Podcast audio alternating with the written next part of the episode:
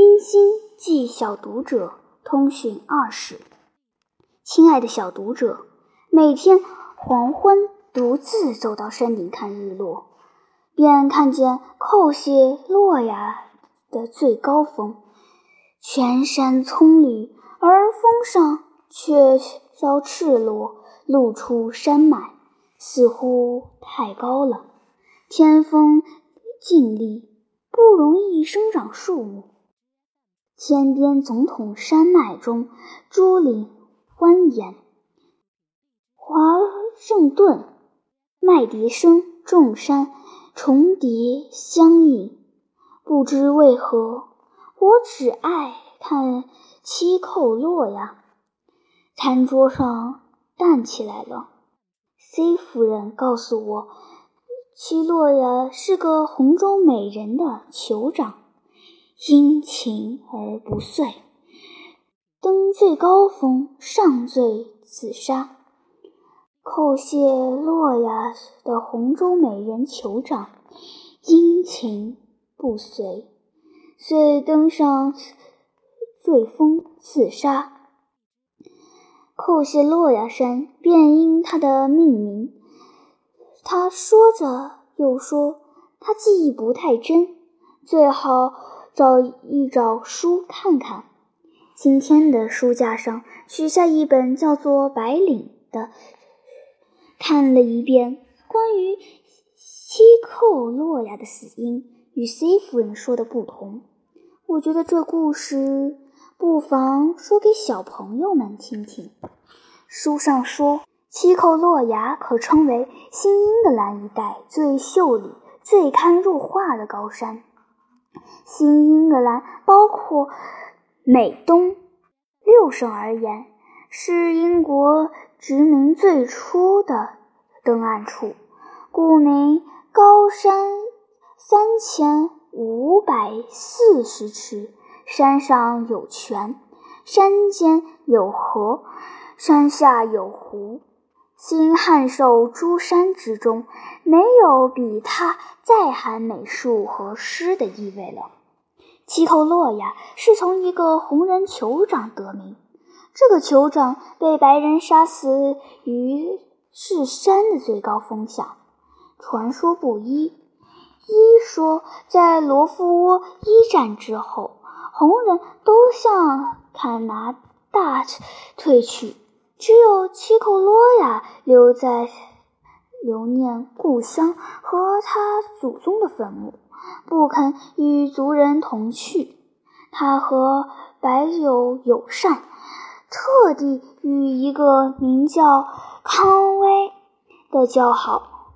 七寇洛亚只有一个儿子，他依名叫康帝的交好，都倾注在这个儿子身上。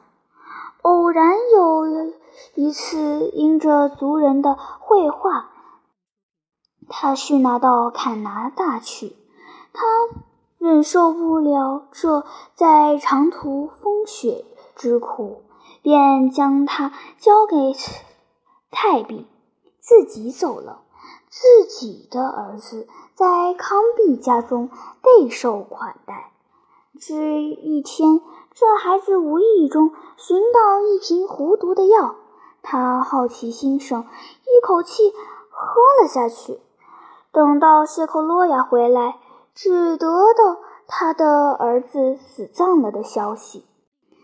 这个误会的心碎的酋长，在他复生的灵魂下刻上了复仇的誓言。这一天，康比从田间归来，看见他妻和子的尸身。纵横地倒在帐篷内外，康比狂奔出去寻觅契寇洛亚，在山巅将他寻见了。正在他发狂似的向白人诅咒的时候，庞比将他射死于最高峰下。又一说，契寇洛亚是个无罪无猜的红球。对白人尤其和蔼，只因那个时候麻萨出色的百姓憎红恶世，在波士顿内穷红人之手。这个头颅已报百金，于是就有这么一群人贪图巨利，追逐这些无辜的红球，将他们乱箭射死于最高峰之下。英雄的七口罗亚，在他将死莫绝的时候，张目仰齿。狂呼诅咒地说：“灾祸临到你们了，白人河！我愿在巨灵在云间发生，疾烟如火，重重的想法给你。我七口罗呀有一个儿子，而你们在光天化日之下将他们全部杀死。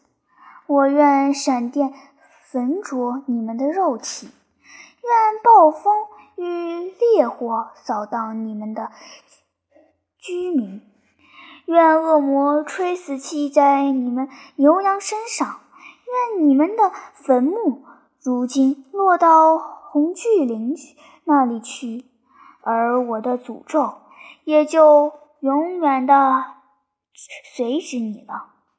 这故事。终于结束了。书上说，后来续来的移民都不能安身居住，天灾人祸相继而来，暴风雨、瘟疫、牛羊的死亡、红人的侵袭，岁岁不绝。然而，在这个事实上，进山一带的居民并未曾受红人之胁迫。只在数十年中不能供养畜生，牛羊死亡相继，大家多个归去于七寇洛亚的组词。后经科学者试验，但是他们饮用的水中含有石灰质的缘故，七寇洛亚的坟墓传说是在东南山脚下，但还没有确实寻到。每天黄昏，独自走到山顶看日落，看夕阳自契寇罗亚的最高峰间下坠，其红如火。连那八十世纪的老屋都隐居在丛林中，大地上至山林纵横，看不出一点文化文明之踪迹。